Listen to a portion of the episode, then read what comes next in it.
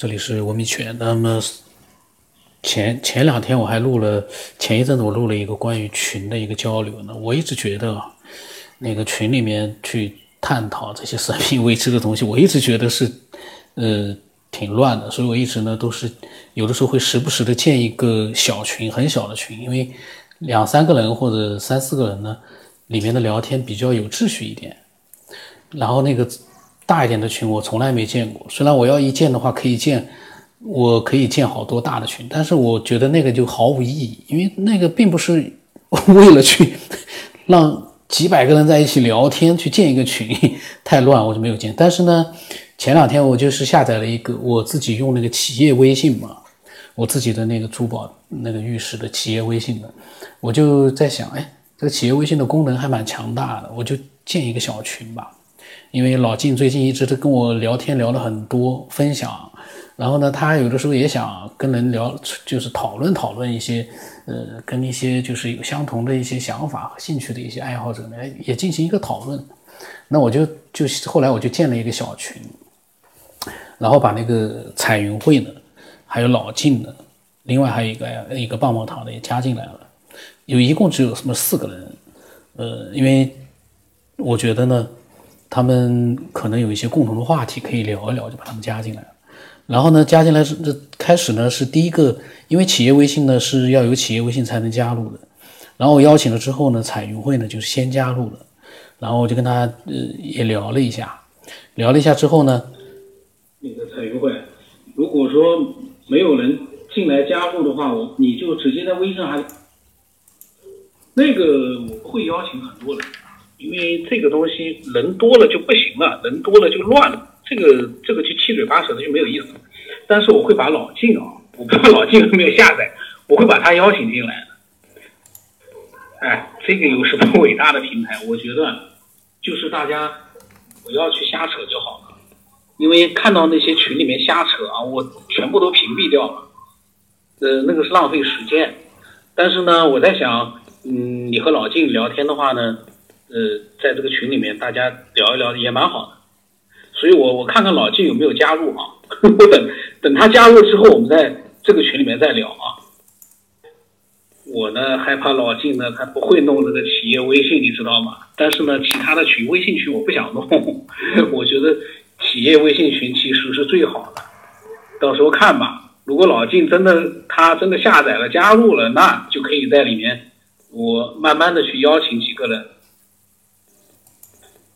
我挺喜欢那个企业微信的，这个企业微信我觉得功能好。那个微信啊，普通的微信群已经没办法去去在里面聊天了，所以这个最多也就是几个人啊，几个人的话，大家其实可以聊聊天也蛮好的。呃，等到老晋他真的加入了之后啊，呃，我觉得他肯定应该会会挺健谈的。这个老晋分享东西非常多。那个棒棒糖，你是不是下载了企业微信才能加入啊？还是不下载？你老金的分享特别多，我觉得假如老金加入进来之后，你们可以跟他交流交流，交流一些你们感兴趣的事情，然后到时候呢，我也可以把它呃分享出去，让更多人去听听吧，这样也挺好的。我觉得棒棒糖呢，你不能一下子把所有的东西你都。就像看一部连续剧一样的，你一天把它全看完，那个既疲劳也也有点太浪费这个电视剧了。老晋的那个内容太多了，听不完，所以呢，你们群里面其实跟他也可以聊聊，挺好的。再说棒棒糖，除了老金之外，还有好多人的分享，我都没有录出来了，因为每个人其实都想听到更多的一些想法。老金的想法，反正。分享的时间越长越好，你也总不见得说全部一下子听完了就 就听不到了，对吧？那个持续的去听，我觉得也蛮好的呀。哎，我这个群是刚建的，所以说大家聊聊天、吹吹牛啊。等老金进来之后，我们就尽量不要去寒暄了啊。就像那个呃彩云会，你去做事情就不要去跟我们打招呼了，你就干你的事好。大家不要被这个群啊给束缚掉了。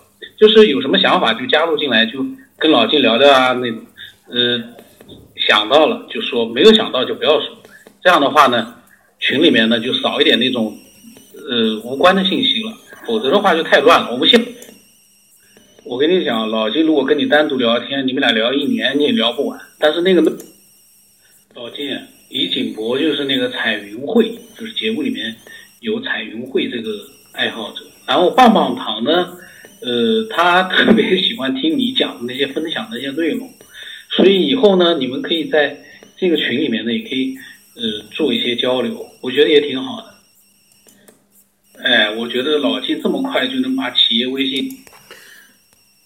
那么一开始的时候呢，呃，因为老晋我邀请了老晋我邀请，但是他可能他还下载企业微信，他就到最后一个他才就是进入这个群，然后呢，呃，进入了之后呢，那个彩云会呢就说他有一个小时候对于气功的认识，他想跟那个老金呢和棒棒糖探讨一下，然后呢。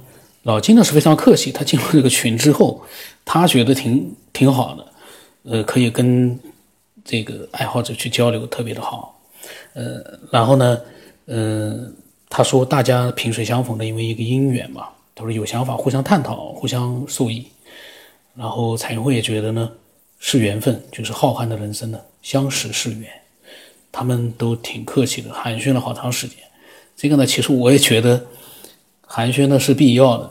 让大家呢就是感情更加熟悉一点，但是呢群里面寒暄多了之后啊，有用的东西就被淹没了。这个这个我们这个群才三四个人呢，如果要是一百个人互相寒暄起来，那是没完没了。所以我就一般来讲，我就很很不喜欢这个人多的群。不过这个企业微信呢有一个，就是它因为是企业用的，所以它的最大人数呢是有限制的，最大呢。只能有两百个人。那么这个时候呢，彩云会就说了：“他说跟老金请教一个问题，就是电视剧里面的轻功啊，就是原地不用脚借力跳到三四米高的院墙。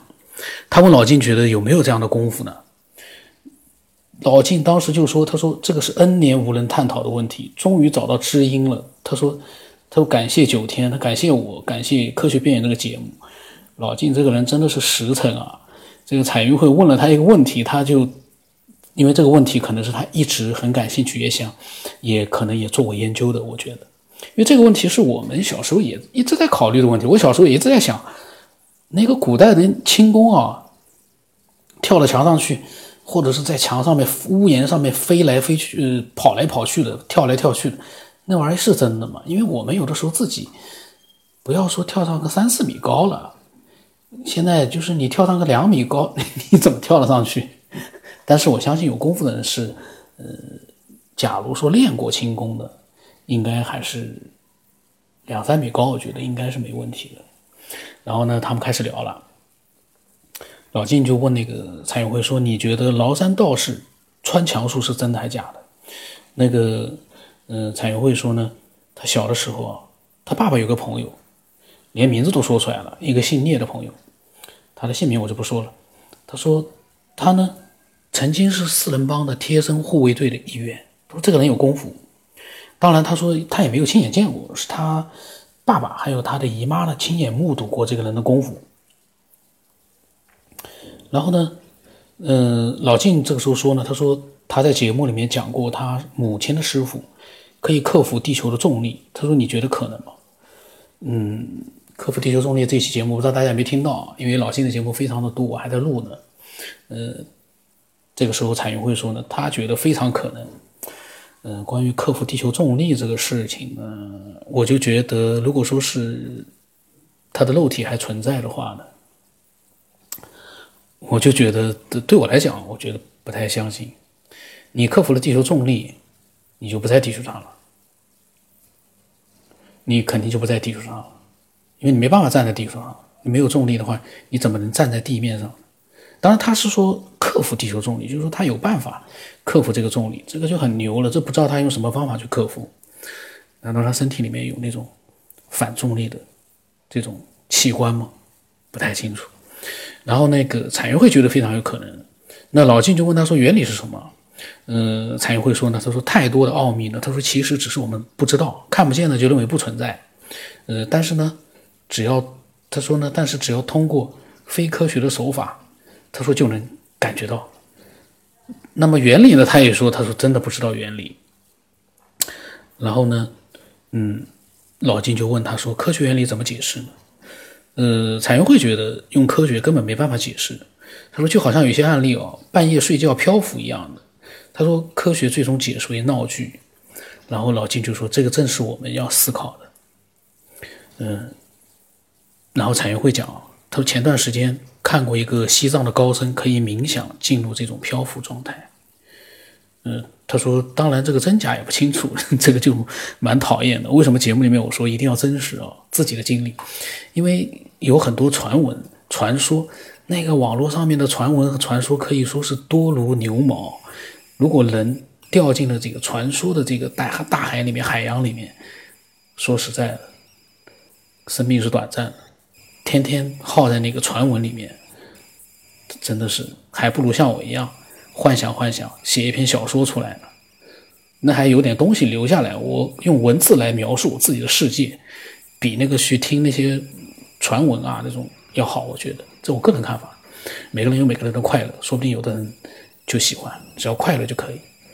那么老静说呢，漂浮呢就是临时。的一个灵魂出体的体验，只不过他说你没受过训练或者没人指导，你控制不了而已。那彩云会说呢，他说对的，灵魂相对来说呢，就不是我们这个物质世界的，所以呢，呃，这个物质世界的地球引力对灵魂没有用。那么老静说呢，熟练的是随时可以出去，可以归来，就说灵魂出体。那么彩云会说，灵魂出体的时候可以带动身体漂浮，是这样吗？另外一个呢，彩绘也觉得老静说的随时可以出体呢，可以归体呢，他完全相信。嗯，那么他讲，他说佛家所说的世间万物都是由千丝万缕的因缘构成的。他说，那么我们所做的每一件事情是不是都是有原因的？就好比有的人可以出体或者有特异功能，这些都是不是他一不小心得到的，而是有因缘的。嗯。那么老静讲啊，他说低层次的出体呢不带身体，高层次呢可以带身体，就像崂山道士。那么彩云会说，他说这我就知道了。按照道理来说呢，灵魂出体和身体脱离是带不了身体漂浮的。但是呢，修为高的人是可以用灵魂带动身体飘起来的。这个呢，我我我在看到的时候，我现在在想啊，从道理上来讲呢，一切皆有可能。但是呢，现实的例子。有没有？这个是我们其实最想了解的，一定是要有了现实的一个人真的是这么做了，那这样的一个按道理来说呢，才真正的具有了一个真实性。那么老金说呢，说这样的人前世的因缘也不简单。他说精神决定物质。那么禅云会说对的，就如同说释迦牟尼当年菩提树下悟出正果一样。不是一下子悟出的，也是生生世世的又修为啊。然后老金就说呢，关键是集中精神。嗯嗯，当然李景波说他也赞成，他说之前和我也讲过这个。他说其实呢，我们这个世界就是一群有相同因缘的人，能量级差不多的人聚到一起构成的，一切是因缘而生。那么老金就讲，成佛是最好的一。棵稻草之前经历了什么，别人不知道罢了。嗯，那么蔡云慧也觉得说是啊，他说，他说真是三生有幸哦，能够接触佛法。他说最近有期节目里面说到道家、佛家还有伊斯兰教等，嗯，然后呢，老金就讲了，他说前世有缘。他说科学边缘这个节目里面的网友啊，都是前世有缘人。我在想，说不定还真的就这样呢。嗯，都是圣人，老金说。然后呢，彩云会就说，有的爱好者说到道家是真人闯出来的，没有神什么的，但是却相反。他说，唯独佛法不提倡神灵崇拜，人人都能成为觉悟者。他说，反正呢，嗯，他觉得对对我还有遇到像老静啊、李善宰这样的优秀的思考者呢，三生有幸。其实呢，他说老晋呢就觉得其实都一样，都是人，不是神，只不过都是高人。他说的就是那个道家，呃和佛家的那些修炼出来的觉悟者，那才会说是的。呃，他说只是老晋说呢，只是因为他这一世遇到太多反科学的境遇了。这老金确实他的一个经历啊，里面充斥了各种各样的一个反科学的一个遭遇，这确实也是很神奇的。就是说，其实他对科学、对物理，他都有很多的一个兴趣和研究。就按照道理，像他这样的人啊。他要是没有这样的一些经历的话，我估计他肯定是一个反对这些神秘的这些事件的这样的一个人。但是他自己经历了那么多的神奇的一些事件之后呢，他又对科学呢又有很多的一个钻研，所以这个呢，我觉得对老金来说，可能真的是很很纠结的一件事情。我感觉啊，因为互相之间可能有的时候是矛盾的，有的时候呢都是无法解释的，也蛮纠结的。那么，蔡云会的时候又说起他那个刚才那个有功夫的，他说刚才说到他们老家那边的啊，那个有点功夫的人，徒手可以捏碎水泥块。他说这个气功好的很正常。还有呢，就是他爸爸说亲眼见过这个人原地跳到三米多的屋顶，那按照这个高度的话，他可以做世界跳高冠军。世界跳高冠军三米多，但他爸爸说呢。他不会用轻功跳下来，下来的时候用的也是气功，每次都会导致地面有脚坑。哦，他能用轻功跳上去，但是他不会用轻功跳下来，说明他对这个重力啊、身体啊，他还是没有办法去好好的去控制啊。可是他没有办法用轻功跳下来，他怎么会用轻功跳上去呢？我相信也行，可是。有点矛盾，我我感觉啊，就你跳上去的时候，你用的那个轻功让你身体很轻，那为什么跳下来？啊，哦，跳上去的时候呢，可能因为重力的原因，他跳了三米多，正好那个重力，他只能跳到三米多，可能因为重力影响。如果往下跳呢，可能往下本身就有重力，然后经过你身体的一个呃跳起来的速度，可能就很难去使用到轻功，会不会是这样？然后呢？有一次，他说他妈妈说啊，他二姨小的时候被困在信用社里面，就是有那种两个指头粗的钢筋棍，然后那个人啊就徒手不费力就把那个钢筋棍给扳弯了，两个指头粗的钢筋棍，然后把他二姨弄了出来。他说这个人呢外表非常的精瘦，对修为的干扰。他说这个，哦他然后呢，产云婚呢听到老金说。遇到太多的反科学的境遇，他就说对的，对修为的干扰很大。嗯，那么后来呢，他又提到这个人呢，他说这个有功夫的人后来给他舅舅当过保镖，但是做了一年呢，他舅舅说他们这帮人又被北京那边召回了，就是以前四人帮的时候。然后呢，说那个人还给他的两个儿子在北京安排了住所和工作，而且他爸爸小时候差点啊，让他。彩云会拜他学师，呃，学艺，做师傅学艺。后来呢，那个人呢，在生活上比较作风不太好，稀里糊涂的就没有再提了。啊，这样一个轻功修为很高的人，但是呢，作风不太好。然后呢，彩云会说呢，他在节目里面听到了有一期老晋的关于气功的神奇经历呢，他才知道，原来这一切都是真的。以前他可能还有点怀疑呢。然后老金又开始吊他的胃口了，说现在刚刚开始，他说后面还有很多事更神奇的，慢慢听吧。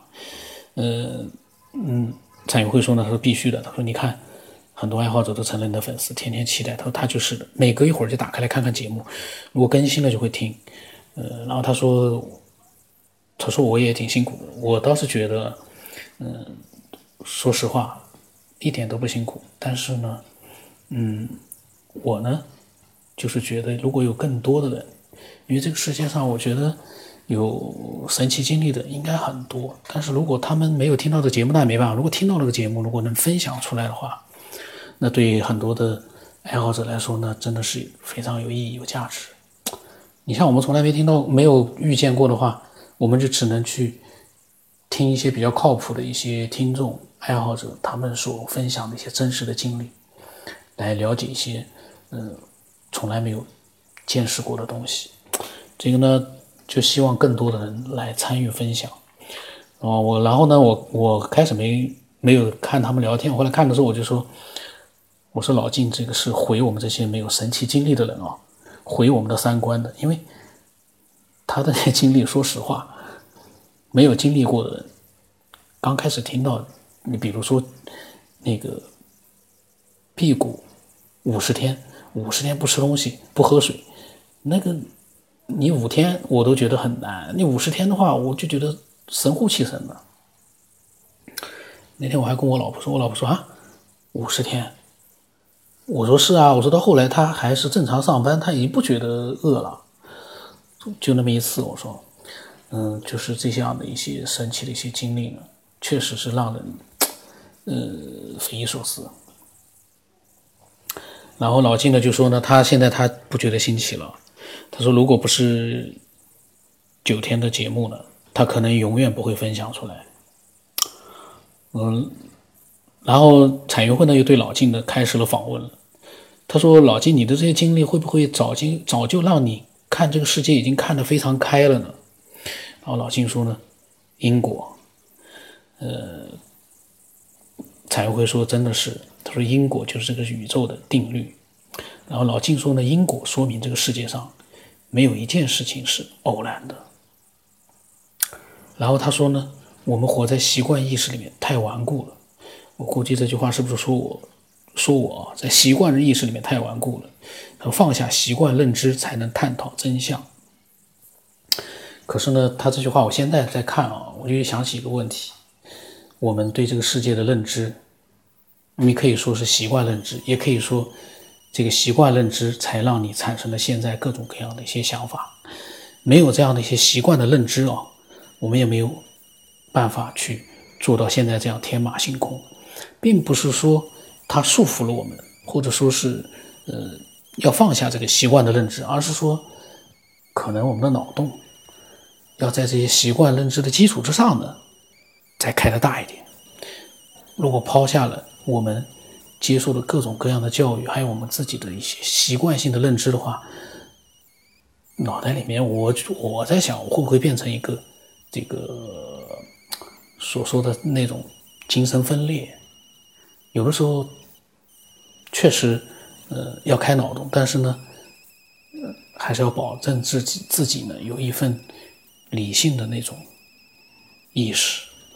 毕竟我们整个人所身处的环境哦，还是在一个我们可以捉摸得到，但是呢，虽然控制不了，但是捉摸得到的这样的一个状态之下。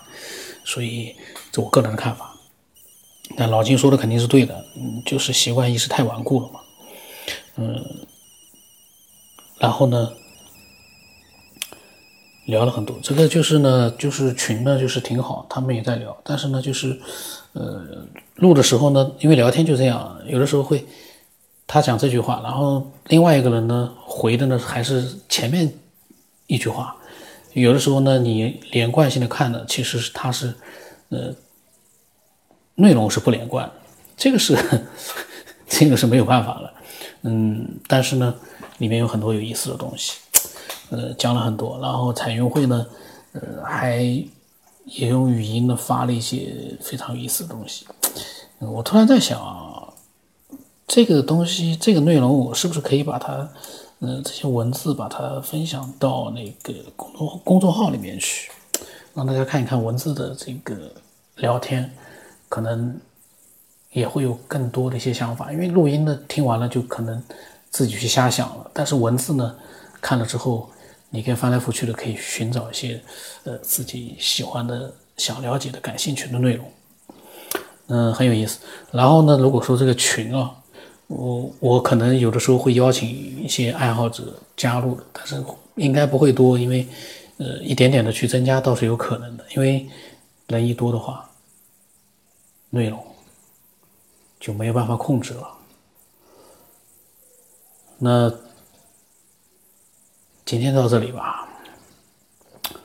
如果呃你有很多要分享的东西呢，经历啊见解，你都可以添加我。